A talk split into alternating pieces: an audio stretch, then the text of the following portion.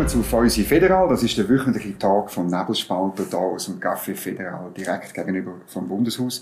Mein Gast heute ist äh, Alexandra Janssen. Sie ist Leiterin von der Vermögensverwaltung von der Ecofin, einer Firma in Zürich. Sehr viel Erfahrung in diesem Bereich. Sie ist Ökonomin, sie war auch Dozentin an der Uni und ich wollte mit ihr ein bisschen über Inflation reden. Das ist ein wichtiges Thema. Der Sommer ist sie äh, ja, gestiegen, vor allem rund um die Schweiz, auch ein bisschen in der Schweiz. Und dann reden wir über die Auswirkungen, die das hat, auch auf die politischen Geschäfte, wo wir bald darüber abstimmen müssen, sei es AHV oder das steuerliche Umfeld, Verrechnungssteuer. Alexander, willkommen und äh, schön, dass du da bist. Wir nehmen einen französischen Weisswein, habe ich gedacht. Super, danke vielmals für die Einladung, freut mich sehr.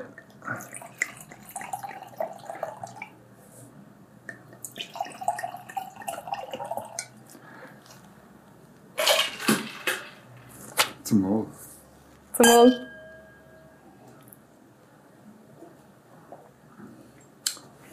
Ja, ein sommerlicher Franzose. Hast du ihn gern? Sehr, sehr gut. gut. Sehr gut. Gefällt mir sehr gut. Chablis ist nicht weit von der Schweizer Grenze. Müssen wir irgendwann eingemeinden, gell? Also, was wir nicht müssen eingemeinden ist die Inflation Nein. aus dem Euroraum. Die letzten Zahlen ist so 8, 9 Prozent, teilweise schon zwei, äh, also es geht ganz fest Richtung zweistellig. Mhm. Etwas, was man ähm, seit den 70er Jahren nicht mehr hatten. Viele ähm, haben das gar nie erlebt, was das bedeutet, was das mit ihren Sparguthaben macht. In der Schweiz ist es noch deutlich tiefer, so bei 3, 3,5 Prozent, wenn ich es richtig im Kopf mhm. habe. Ähm, was, was ist das für ein Phänomen? Erklär das auch den Zuschauern irgendwie, was ist passiert? Ähm, was hat das ausgelöst? Also, zuerst mal zur Frage, was ist das für ein Phänomen? Oder das kommt die Inflation ist immer und, und ist auch jetzt eine Folge der Geldpolitik. Wenn wir ja heute über Inflation reden, werden oft ganz verschiedene Gründe, Krieg in der Ukraine, Energiekrise, ganz viele Gründe werden genannt. Aber der Hauptgrund ist, das ist Geldpolitik, eine lockere Geldpolitik. Weil Inflation herrscht dann, wenn alle Preise gleichzeitig miteinander ansteigen. Und der Gesamtanstieg von allen Preisen, der kann nur passieren dann, wenn mehr Geld im System ist und für das braucht es Geldpolitik. Also es ist ein, ein monetäres Phänomen, wobei es ist nicht ein Phänomen, sondern es ist eigentlich die Folge von einer Politik. Und die Auswirkungen sind, sind brutal, oder? Es ist eigentlich wie, die Inflation ist wie eine Steuer, aber es ist nicht eine demokratisch legitimierte Steuer, sondern es ist eine, wo einfach ein Land quasi überrollt aufgrund von dieser Geldpolitik. Und das ist äh, besonders für Leute mit einem geringen verfügbaren Einkommen ist das extrem hart, oder? Weil einfach alles, was man konsumiert, wird teurer. Und äh, man kann auch politisch, es ist sehr schwierig, etwas dagegen zu machen, weil es eben ein, ein geldpolitisches mhm. Problem ist. Und darum, das ist ein Phänomen, das, das die Leute extrem umtreibt und, und hart trifft. Mhm. Und ich glaube, auch viele Politiker unterschätzen, wie, wie hart das eine erhöhte Inflation wirklich ist. Oder? Auch die erinnern sich natürlich nicht mehr, wie das war in den 70er Jahren. Und, oder, ich meine, sogar ich als Nicht-Ökonom habe mal gelernt, was du gesagt hast, es ist ein monetäres Phänomen, der berühmte Satz von Milton Friedman, genau. It's always and everywhere a monetary phenomenon. Ähm, aber ähm, du und ich, wir sagen eigentlich seit 15 Jahren, es kommt einmal so. Und, und äh, ich weiß nicht, wie es dir gegangen ist, mich hat man dann immer ein bisschen ausgelacht und gesagt, nein, nein, weißt der Satz von Milton Friedman, mhm. das, das ist äh, alte Schule, das kommt, kommt nie mehr so, oder? Mhm. Und, und das Problem, das wir ja immer hatten, war, dass wir zwar gewusst haben, wenn man die Geldmenge so ausdehnt, muss es irgendwann kommen, aber wir haben ja nie können voraussagen, wenn es kommt, oder? Und jetzt ist es plötzlich da. Also, ja nein. Oder? Ich glaube, man muss ganz genau anschauen, von welcher Geldmenge redet man. Oder? Es gibt Zentralbanken-Geldmenge, die die Zentralbank direkt steuert, mhm. die sich beeinflussen kann. Und die ist seit der Finanzkrise 2008 in der Schweiz, in den USA, in der Eurozone, ist die durch die Zentralbank extrem ausgedehnt worden. Und extrem heisst wirklich extrem. Eurozone und USA seit 2005 mal 10 in der mhm. Schweiz sogar mal 20. Mhm. Also gewaltige Ausdehnungen. Aber das ist nicht die Geldmenge, die am Schluss du und ich im Portemonnaie oder auf dem, auf dem Konto haben. Die Geldmenge, die entsteht auch ein Teil über, über das Bankensystem. Das ist eine breitere Geldmenge. Und wenn man die verfolgt hat, dann hat man Anfang 2020 gesehen, dass die breiten Geldmengenaggregate anfangen ansteigen. Mhm. Und auch das heisst noch nicht, dass die Inflation morgen kommt. Aber das ist ganz, ganz ein ernstzunehmendes Signal, dass sich auf, auf der Seite von diesen breiten Geldmengen und darum auf der Seite von der Inflation etwas wird tun. Mhm. Und jetzt das Mal ist dann nachher sehr schnell gegangen. Also die Aussage, man hat nicht können sehen, dass das kommt, Stimmt das auch nicht? Also du hast es gesehen, ich nicht. Nein, nein, nicht. Oder nein. es ist auch dann, wenn man sieht, dass sich das bewegt, kann man nicht, oder kann, kann man aus meiner Sicht nicht darauf wetten, es kommt jetzt morgen oder in einem ja. halben Jahr. Das sind ganz komplexe Prozesse, die man nicht voraussehen kann. Aber dass sich da etwas bewegt, mhm. das, das hat man können sehen. Aber wenn du sagst 2020, Anfang, dann war es ja vor Corona gewesen, oder so ein bisschen im Vergleich, oder? Und es war vor Ukraine gewesen, es ist vor den Energieproblemen. Ja, ja. Das heißt wirklich, es ist, ähm, wenn jetzt Politiker sagen, ja, es ist alles nur ähm, wegen diesen Problemen eben in der Ukraine oder wegen der Energie, dann ist das so ein bisschen, ähm, das hat es vielleicht noch verstärkt, aber das ist nicht unbedingt. Klar, also es, einen verstärkenden Effekt, vor allem auf, auf einzelne Güter, gibt das natürlich, ja. oder? Das ist nicht zu bestreiten, aber das hat weit, weit vorher angefangen, oder? Und das sind, ich habe alte Protokolle und Briefwechsel, die kann man anlesen aus den USA aus den 70er Jahren gelesen, zwischen okay. Milton Friedman und Arthur Burns, der damals mhm. FED geleitet hat. Und das sind die gleichen Argumente. Die sagen, ja, wir haben das Problem bei den Weizenlieferungen, die fallen aus, wir haben dort Nahrungsmittelengpässe und darum sind die Preise so hoch. Mhm. Die exakt gleichen Argumente, wie, wie man heute in Europa vor allem auch wieder gehört. Und die Inflation hat man erst dann in den Griff gekriegt, wo, wo der Volker gekommen ist, angestanden ist und gesagt hat, das Fed ist verantwortlich für die Inflationskontrolle, die anderen Faktoren, die sind da, aber wir haben unseren Job zu machen und ich stehe dafür ein, dass der gemacht wird, mhm. oder? Und das ist das Commitment, das es braucht seitens der Zentralbanken, dass man eine Chance mhm. überhaupt hat, da in eine nützliche Frist rauszukommen. Jetzt erleben wir das so ein Stück weit wieder. Also das amerikanische FED ist aufgegangen mit den Zinsen, die Schweizer Nationalbank auch, die EZB auch, aber dann mit Ausnahmen oder so ein bisschen. Ähm, mach ein bisschen eine Bewertung, was, was läuft jetzt da? Welche Bank geht via das Problem her und was, ja, was führt das denn dazu? Wo wird die Inflation vorbeigehen oder nicht so herzuschlagen? Was hast du das Gefühl? Also vielleicht zuerst zu den, zu den USA. Oder, die haben zwar spät reagiert, aber jetzt relativ klar. Und mhm. auch mündlich ist ein starkes Commitment da vom FED, dass sie die, die Inflation wieder auf die 2% runterkriegen. Und das ist ein wichtiges Signal auch, auch die Märkte, wo auch im Markt ähm, zu einem grossen Teil angekommen ist in, in Europa, respektive im Euro-Raum, ist ganz eine andere Situation, oder? Dort hat die EZB tut sich extrem schwer damit, äh, Zinsen zu erhöhen, weil sie Angst hat um Finanzstabilität im hm. Euro-Raum. Wahrscheinlich zu Recht, oder? Ja, zu Recht, genau. Und sie hat das eigenhändig mehr oder weniger zu ihrem Job erklärt, sich um hm. das zu kümmern, oder? Und sagt darum, wir Zinsen langsam erhöhen, oder? Langsam und, und spät. Und gleichzeitig werden Ausgleichsmechanismen gemacht, das äh, Monetary Transmission Instrument oder Transmission Protection Instrument ist wieder in dem Buchstabensalat von der EZB nochmal, nochmal etwas Neues. Äh, und das ist einfach da dazu da, dass man Länder, die in Bedrohung geraten wegen der höheren Zinsen, mhm. kann, kann nochmal unterstützen mit, mit frischgedrucktem Geld. Und das, das ist eigentlich nicht eine Beendigung von, von dieser Politik, wo, wo, die Eurozone was zum Problem geführt hat. Ja. Genau. Und die Schweiz ist lange, ich sage jetzt mal, ein bisschen im Schlepptau von, von der Eurozone auch, von den Zinsen, die es da gegeben hat. Ähm, Jetzt, aus meiner Sicht, hat man sich ein Stück weit gelöst. Ich glaube, es ist klar das Ziel, die Zinsen wieder in positiven Bereich zu bringen. Aber auch die Schweiz, respektive die SNB, hat noch eine gewaltige Bilanz, die wo, wo weit weg von einer, von einer normalen Größe ist. Aber, Aber ich glaube, der Milliarden, die 1000 Milliarden, ja, richtig. Ein unglaublicher Berg, oder? Ja. ja, und eben der Berg, der ist mal, der ist mal viel kleiner gewesen und dann ums 20-fache mhm. angestiegen, oder? Das ist, ähm, ja, darum drei völlig unterschiedliche, unterschiedliche Situationen. Und wenn man auf die Finanzmärkte schaut, dann sieht man, der US-Dollar steigt im Wert mhm. und der Euro sinkt im Wert mhm. relativ dazu. Und das ist ein, ein Herzurteil vom Markt, das ich aber teile, dass die Eurozone realpolitisch, aber auch vor allem geldpolitisch vor viel, viel größeren Problemen steht, als die USA, respektive die USA dran ist, die Probleme mhm. anzupacken. Und die Schweiz ist, ist geht mit dem Problem auch ähnlich wie die Amerikaner um? Verstehe ich jetzt das richtig? Und die Schweiz hat ein, ein anderes, ein anderes geartetes Problem. Oder? In der Schweiz ist die Inflation, wenn man das, die 3,4 Prozent, die wir jetzt haben, anschaut, dann hat man bei Inlandgütern 1,8 Prozent, also unter okay. 2 Prozent.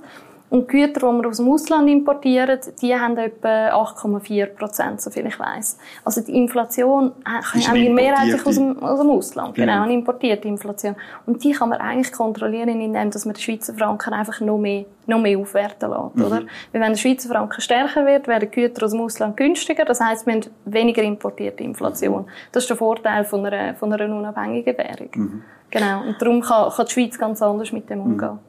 Und hast du das Gefühl, eben, du hast vorher erwähnt, die 1000 Milliarden, man muss die auch wieder mal loswerden. Da sehe jetzt ich, ähm, du verfolgst es wahrscheinlich näher, aber ich sehe jetzt noch, noch kein Signal, um das wirklich zu machen und das wieder ähm, zurückzuführen. Ja, also, oder es gibt Normalisierung von der Geldpolitik aus meiner Sicht hat zwei Aspekte. Das erste ist Normalisierung von den Zinsen. Das mhm, heisst, da mindestens mal Zinsen wieder im positiven oder nicht mehr im negativen Bereich mhm. haben und Reduktion von, von, der Geldmenge. Und ich glaube, es ist der richtige Weg zu sagen, wir tun zuerst Zinsen normalisieren und nachher kümmern wir uns um, um, um die Geldmenge, solange die Inflation in der Schweiz nicht nicht ausartet. Oder? Mhm. Wenn das würde passieren, dann muss man sehr rasch die Geldmenge zurückfahren. Aber für das gibt es momentan nicht, nicht ernsthafte Anzeichen. Darum glaube ich, das ist ein guter Weg, weil ein negativer Zins ist etwas, der verzerrt der ganze Prozess, wo das Kapital an soll, wer soll wie viel sparen, wo soll man mhm. investieren, das wird alles verzehrt durch negative Zinsen. Mhm. Und darum ist aus meiner Sicht der, der, Weg jetzt mal zu null oder positiven Zinsen ist, ist ganz zentral.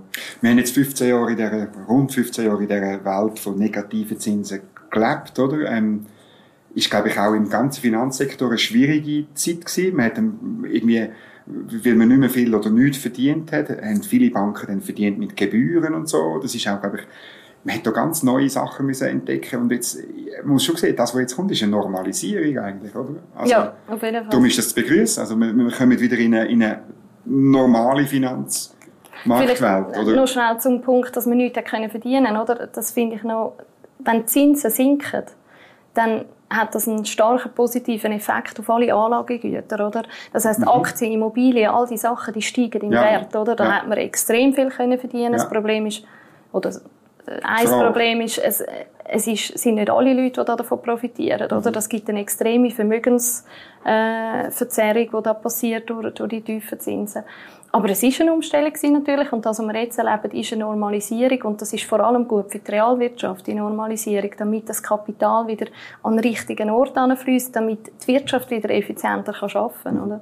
Also, dass man wieder Realwirtschaft, eben, dass man in die Industrie investiert, die Innovation investiert genau, genau. und nicht mehr in Aufbleiben von von irgendetwas, was vielleicht gar nicht wahnsinnig viel abwirft. Also. Genau, weil, oder wenn der Zins künstlich tief gehalten wird, dann gibt es Projekte, die scheinen, als wären sie profitabel, mhm. binden Ressourcen, mhm. aber zum richtigen, echten Zins wären sie mhm. nicht profitabel. Das heisst, ich habe plötzlich Ressourcen, die in ineffizienten Projekten gebunden sind mhm. und an anderen Orten fehlen. Und mhm. das ist einfach ein negativer Effekt von, von dieser Politik, die wir jetzt haben.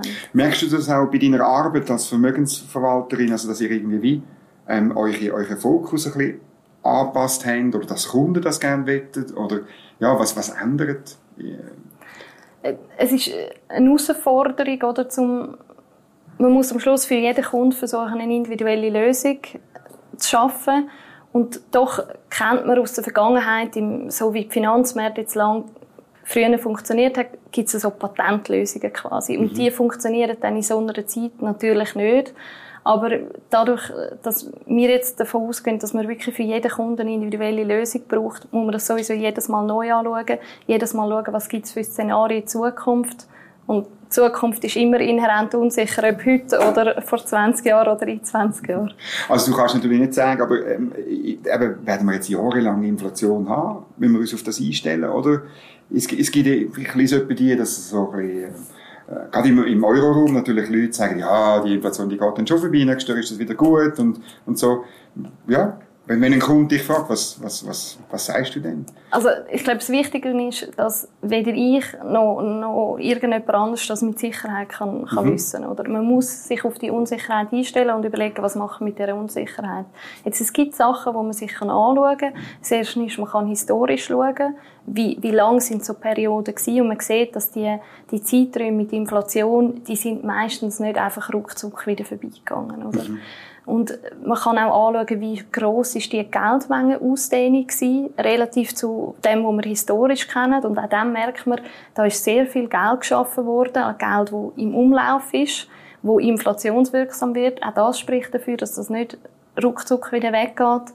Und darum, eben, da, am Anfang hat es oft von Transitory Inflation mhm. geheißen und jetzt momentan ist das Wort Peak Inflation, also das Maximum erreicht worden ist. Und auch das, das ist eine Hypothese, aber Inflation bewegt sich auch oft die Wellen. Das heißt, es kann auch gut möglich, dass es jetzt mal zurückgeht und dann nochmal anzieht. Es ist mhm. extrem schwierig zu sagen, darauf zu wetten, dass die Inflation jetzt wieder zurückgeht, ist aus meiner Sicht sehr ein risikoreicher Weg. Mhm. Das hat auch Auswirkungen oder, auf die Sozialversicherungen. Bei der AHV und, und, und noch mehr bei der beruflichen Vorsorge spielt Zinssituation der Erträge eine grosse Rolle. Man redet vom dritten Beitragszahler, oder, ähm, wo, wo, wo lange auch sehr gut funktioniert hat, insbesondere in der beruflichen Vorsorge, wo schwierig geworden ist. Ähm, äh, was bedeutet das für die Absicherung von, von dem, wo wir uns auf die Seite legen? Jetzt Leute auf der Straße, die für ihr Alter sparen, entweder selber oder eben via berufliche Vorsorge und so, ähm, wird das die unsichere Lage, bedeutet das auch Unsicherheit für das, was sie ansparen?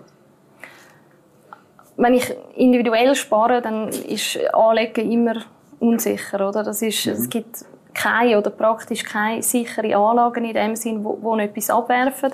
Das heißt, es ist extrem wichtig, nicht nur die Unsicherheit auf den Finanzmärkten anzuschauen, sondern auch die individuelle Situation, wie lange kann ich sparen, was sind meine Ziele, wenn ich spare. Und eigentlich die gleichen Fragen stellen sich auch bei, bei einer Institution wie einer PK, bei einer Pensionskasse, dass die Kassen, die fragen sich, was sind meine Verpflichtungen, welche mhm. Ziele muss ich erreichen. Und dann gibt es die sogenannte Asset Liability Sicht, dass ich die Assets anschaue und die Verpflichtungen und das versuche in Übereinstimmung zu bringen. Und mit dem Ansatz kann man einen Teil von der Unsicherheit ein Stück weit reduzieren.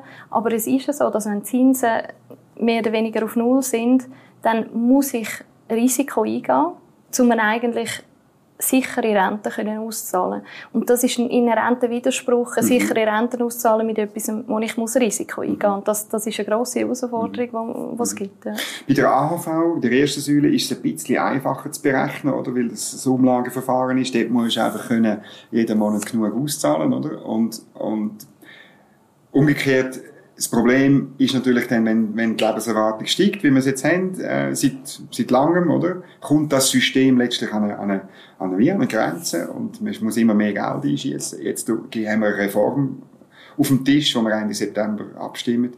Und ähm, ich höre jetzt da viel, oder der Abstimmungskampf, die eine Seite, die Gegner sagen ganz stark, das ist eine Reform, wo letztlich Frauen müssen zahlen müssen, weil ihr Rentenalter aufgeht ähm, 10 Milliarden ist der Sparbeitrag und nur drei tut man wieder zurückverteilen an, an, an die Generation, die es trifft. Was sagst du da? Ähm, vielleicht noch, noch, ja, noch ein, ein, Punkt führen. Oder, wenn, man, wenn man die AV anschaut, Probleme mit den AV, wie du sagst, die kommen einerseits aus dem, aus dem demografischen Wandel, mhm. dass die Leute, früher 1948 bei der Einführung haben die Leute bei den, wo sie die Rente bekommen, haben noch zwölf Jahre gelebt. Mhm. Und heute sind es 24 Jahre. Früher haben sechs Erwerbstätige einen Rentner finanziert, heute drei müssen einen finanzieren. Also da hat sich extrem viel verändert. Aber all die Probleme, die wären lösbar, wenn wir ein höchst reales Wachstum hatten, hätten in den letzten okay. Jahren. Heute ist die AV-Rente real gesehen viermal höher als bei der Einführung. Mhm. Warum? Weil die Löhne real gesehen gewachsen mhm. sind, weil die Schweiz produktiver geworden ist und so weiter. Wenn das in den letzten 15 Jahren, wenn wir 2% gewachsen wären, dann hätten wir die Probleme praktisch nicht. Jetzt mhm. sind wir ein bisschen mehr als ein halbes Prozent pro Jahr mhm. pro Kopf gewachsen, real gesehen, in diesem Zeitraum. Und darum, unter anderem darum sind die Probleme. Also eine Lösung wäre auch, mehr wachsen. Genau. Das genau. wäre auch eine sehr gute Lösung für viele Probleme. Das ist wichtig zu sagen, ja. Genau, Ist, genau. ist das auch der Grund, warum die demografischen Probleme eigentlich lang keine Rolle gespielt haben, weil wir immer noch gutes Wachstum hatten, also noch in den 80er und 90er Jahren. So. Genau, also mhm. auch dort sind die Leute schon älter geworden, genau. aber das hat sich gut ausgeglichen. Durch, durch, mhm. wenn du, dann, wenn du schaffst, produktiver bist, dann kannst du nachher gut ein bisschen länger leben und es mhm. lange immer noch. Oder? Also man könnte eine bessere, liberalere Wirtschaftspolitik genau. machen. Und also, also nein, das, ich finde, das ist, ja, ist ganz ein wichtiger Punkt, ja, ist oder? Gut, ist gut. Ähm, und weil, wie man sieht, die Reformen, die wir jetzt anstreben, die direkt auf, die, auf das Problem von der Demografie gehen, die sind nicht einfach, dass, man, dass man das ankriegt, oder? Ja. Ähm, und jetzt zu den Frauen, ich meine, in der AV sind Frauen nicht benachteiligt in irgendeiner Form, oder? Bei Einführung von der AV war das Rentenalter von der Frauen und der Männer gleich gewesen, mhm. oder? Das ist heute nicht so und das wird jetzt quasi wieder zurückgeführt, wie, wie es früher mal war. Also ich sehe da überhaupt keine, keine Benachteiligung von der Frauen. Mhm. Das Argument ist ja dann eben, dass wenn man alles zusammenrechnet, aber man tut natürlich die zwei Säulen drei, drei verwursten, oder? Hier gibt Frauen ein Drittel, also 37 Prozent weniger, weniger Rente. Oder? Und darum dürfen wir jetzt da nicht ein Jahr raufgehen. Also, wie du sagst, das ist ein Verwursteln von, von zwei Sachen. Oder? Momentan stimmen wir über die AV ab und für das Argument sind vor allem Pensionskassen wichtig. Und auch mhm. dort muss man wieder genau anschauen, woher kommt der Unterschied, wen betrifft der genau. Und dann muss man ein bisschen ins Detail gehen, um zu sehen, dass es auch dort äh, viele differenzierte Betrachtungsweise gibt, dass es halt über die Löhne kommt mhm. und häufig auch im Leben sich gar nicht so direkt auswirkt, weil es vor allem Paar verheiratete Paare betrifft, oder? Und das sind äh, Diskussionen, wo man in der, über, wenn man über PKs diskutiert, muss diskutieren und nicht jetzt, wo wir über die mhm. AV reden. Mhm. Ja, das ist, äh, im Abstimmungskampf macht man das manchmal, oder? Aber es ist, ja, ja, klar, es klar ist, aber es ist eigentlich... Es ist, wie es ist. Es hat nichts mit dem zu tun, wo ja, wir jetzt darüber ja. abstimmen, oder? Und, und dann, so ein bisschen, was, was mich auch noch wundert, oder die, wie soll ich sagen, man gewinnt ja mit dieser Reform nur zwei, drei Jahre, oder? Also, wenn die Prospektion ja. äh, zeigt eigentlich, dass man 2029, auch in einem Jahr, genau. wieder, wieder äh, negative äh, Zahlen hat, trotz dem Bundesanteil und Mehrwertsteuerprozent und so weiter. Ähm, da habe ich wie manchmal das Gefühl, äh, aber das macht es noch ein bisschen schwierig, es ist nur ein erster Schritt. Und alle wissen das eigentlich. Sowohl die Gegner, die dann sagen, ja, ich weiss doch, ihr wollt sowieso auf Rentenalter 67, oder? Und Befürworter äh, müssen das eigentlich auch ein bisschen zugeben, dass es nicht viel bringt, oder? Aber, ja. Also, nicht viel bringen. Ich meine, es sind mehrere Jahre, wo man gönnt, oder? Mhm. Und es ist einfach, wenn man sich das mal anschaut, was für ein Defizit sich da aufläuft über die Zeit in der AV, das ist schon, wie du sagst, das, das hört nicht einfach auf mit dieser Reform. Ohne die Reform hätten wir bis 2045 etwa ein Defizit von 200 Milliarden. Und wenn man das weiterspannt und den ganzen Zeitraum betrachtet, sind das 1000 Milliarden, die da, die da kommen. Und die 1000 Milliarden, die da fehlen, das ist in etwa eine Generation, die in die AV einzahlt, aber keine AV bezieht. Also es ist eine Generation mhm. ohne AV, wo wir momentan mhm. die Lücke haben. Und die Lücke, die grosse, die lässt sich nur mit dem einen Schritt, den wir jetzt machen, nicht lösen. Aber ich glaube, es ist ein zentraler Schritt. Und, und nachher muss man weiter schauen, was, wie man es weiter löst und vor allem, wie man es auch langfristig löst. Oder ich glaube, was schlecht ist, wenn wir all acht Jahre, all sechs Jahre wieder die Diskussion führen weil dann ist jedes Mal Gefahr, dass es, dass es scheitert. Oder? Jetzt, wenn ich eine Vermögensverwalterin äh, am Tisch habe, will ich noch über die Verrechnungssteuerreform reden, oder? Weil, weil du wahrscheinlich von dem mehr verstehst als ich. Oder letztlich ähm, höre ich jetzt, die Diskussion, die wir jetzt haben im Abstimmungskampf, ist ja ein bisschen, äh, dass Befürworter sagen, ja, es ist gut, dann ist mir das weg, oder? Wie bei neuen Obligationen, nur bei denen, bei den Journalisten hat es eine Lernkurve gebraucht. Zuerst hat es Journalisten gegeben, die das Gefühl haben, die ganze Verrechnungssteuer falle mhm. weg, oder? Und das ist, glaube ich, jetzt, dass die meisten checken, dass es nicht 5 Milliarden sind, sondern 200, 220, 25 mhm. Millionen, die am Anfang ausfallen. Dann, sagt das Finanzdepartement, kommen wieder zusätzliche Einnahmen und so. Aber wie ist das in der Praxis? Was, was für eine Rolle spielt die Verrechnungssteuer? Und stimmt das, dass dann die Geschäfte von Luxemburg wo heute sehr viel mehr Obligationen eben rausgibt als die Schweiz, ähm, dass das Geschäft irgendwie zurückkommt. Siehst mhm. du das? Und hat das dann einen, einen, wahnsinnigen Effekt? Das wird von den Gegnern ja angezweifelt. Ja, also vielleicht zuerst mal, oder? Die, die Konfusion um Verrechnungssteuer, die herrscht nicht nur bei den Journalisten, sondern, glaube okay. ich, ganz breit. Und auch einfach, weil es ein bisschen ein Durcheinander ist, wenn man anschaut, was für Regeln das es da gibt, oder? Dass ein, ein ausländischer Emittent zahlt die Verrechnungssteuer nicht. Heute schon nicht? Heute schon nicht. Ja. Ähm, dann gibt es noch gewisse Ausnahmen für Too Big to Fail Institut, für Banken. Okay. Wenn die Sachen emittieren, dann fällt es auch nicht an. Äh, als Schweizer Bürger kann ich das zurückfordern. Als ausländischer Bürger kommt es darauf an, auf, auf die Regeln im, im eigenen mhm. Land. Ist es ist schwierig und so, Es ja. ist sehr schwierig mhm. und mühsam. Also super kompliziert, mhm. oder?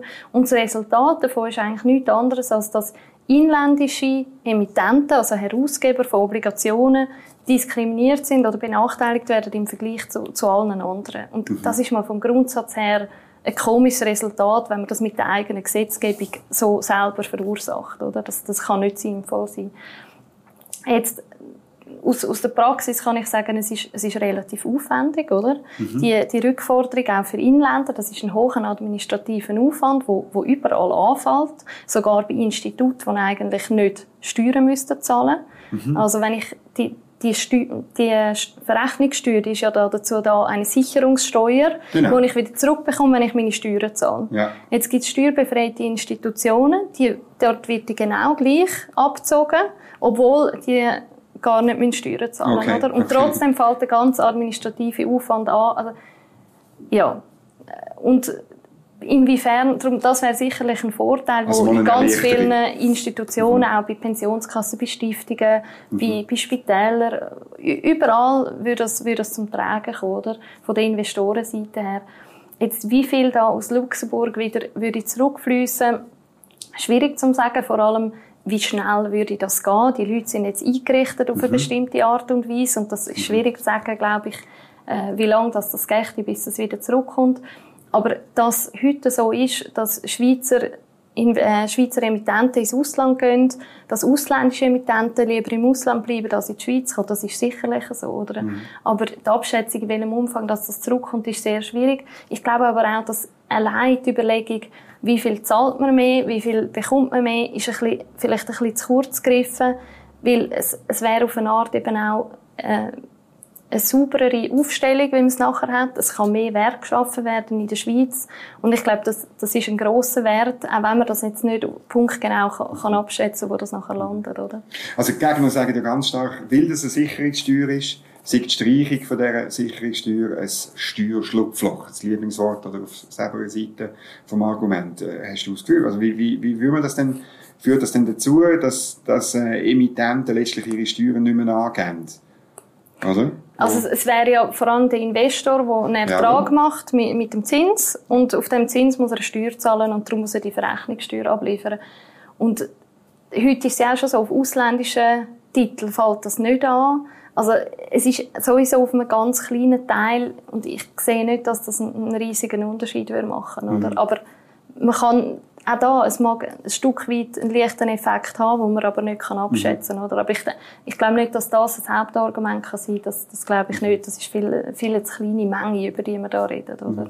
Äh, die Befürworter sagen ja, ähm, das sind sowieso in der, meistens sind es grosse institutionelle Anleger, die so Obligationen dann würden kaufen und die werden eh revidiert und darum führe ich das nicht dazu, dass irgendwie Steuern nicht angegeben werden.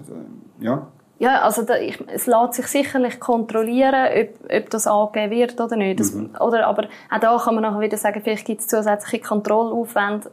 Aber das ist ja so etwas am Rande aus meiner Sicht. Mhm. Ich glaube, wichtig ist, dass man ein mehr oder weniger aufgeräumtes System hat mhm. und dass es nicht wir selber mit unseren eigenen Regeln inländische Investoren und Emittenten benachteiligt gegenüber allen anderen. Das ist einfach, das macht keinen Sinn. Oder? Das merke ich auch bei der Debatte jetzt, ähm, dass es so ein bisschen, also am Schluss habe ich das Gefühl, die, die für die Reform von der Verrechnungssteuer sind, das sind auch die, die sagen, im Grundsatz, wenn wir ein einfaches System mit möglichst wenig Steuern und wir tun nur Steuern erheben, wenn wir wirklich mühen. Mhm. Und auf der anderen Seite hast du halt Leute, die irgendwie sagen, ja, also, wir tun sicher, sicher, also, sicher nie Steuern senken oder irgendwie streichen. Also am Schluss ist es dann gleich wieder eine sehr, äh, eine Frage, wie du dich stellst zum Thema Steuern generell. Also ein in der Debatte habe ich manchmal das Gefühl. Auch jetzt gewisse Ökonomieprofessoren, weißt, wo irgendwie sagen, ja, wo irgendwie so Berechnungen anzweifeln und so, wo man durchaus kann anzweifeln. Aber nur wenn dein Hintergrund ist, der, der ist, dass du sowieso möglichst viel Steuern willst. Oder? Ja, ich, ich glaube schon, die Berechnungen, die, die mag man auf allen Seiten kann man die anziffern, weil am Schluss muss man Annahmen machen, wenn, wenn es um Zukunft Genau, geht. Wie kann man diskutieren? genau. Genau. Aber ich glaube, es geht um das Prinzip, eben, wenn wir unsere eigenen Leute im Inland benachteiligen mit unseren eigenen Regeln, aus meiner Sicht keine gescheite Idee. Und das Zweite ist, gemäss der Annahmen, die man hat, die man sinnvollerweise machen kann, sieht es in der Tendenz aus, als würde sich das nicht gerade im Jahr eins, aber nach ein paar Jahren lohnen. Und aus meiner Sicht, auch wenn das nicht eine sichere Garantie ist, das, das gibt es nicht, aber es ist eine gute Abschätzung aus meiner Sicht und dann insgesamt ergibt das äh, ein stimmiges Bild. Oder? Ich habe das Gefühl, es ist auch, nur jetzt sagen wir aus politischer Sicht oder aus Berner Sicht, es ist ein interessanter Abstimmungskampf, weißt, weil man kann, es ist, es ist ein komplexes Thema, das ist jetzt auch wieder klar geworden. Ja. Und wie kann man das durchbringen bei den Leuten? Und ich finde manchmal, die Bürgerlichen tun sich manchmal schwer in dem, oder auch die Wirtschaftsverbände tun sich schwer in dem. Aber letztlich muss man können, wir müssen in dem Land können so Sachen durchbringen, weil sonst, äh, ja, wird es wahnsinnig schwierig, irgendwelche Reformen, die vielleicht dazu eben zu mehr Wachstum führen, zu machen. Also von dem her ist es schon, ich glaube, die Bürgerlichen sollten sich bewusst sein, dass, äh, dass es nicht nur um die Verrechnungssteuer auf neue Obligationen geht. Oder? Nein, es ist ein genereller Punkt, wie gehen wir, wie du vorhin gesagt hast, mit, mit Steuern um. Ähm, und ist in der Tendenz eher ja oder eher nein. Und ich glaube, es ist, gerade da ist es jetzt schwierig, auch aufzuzeigen, warum, warum bringt das nichts, warum ist es gescheiter, dass man die Steuer abschafft.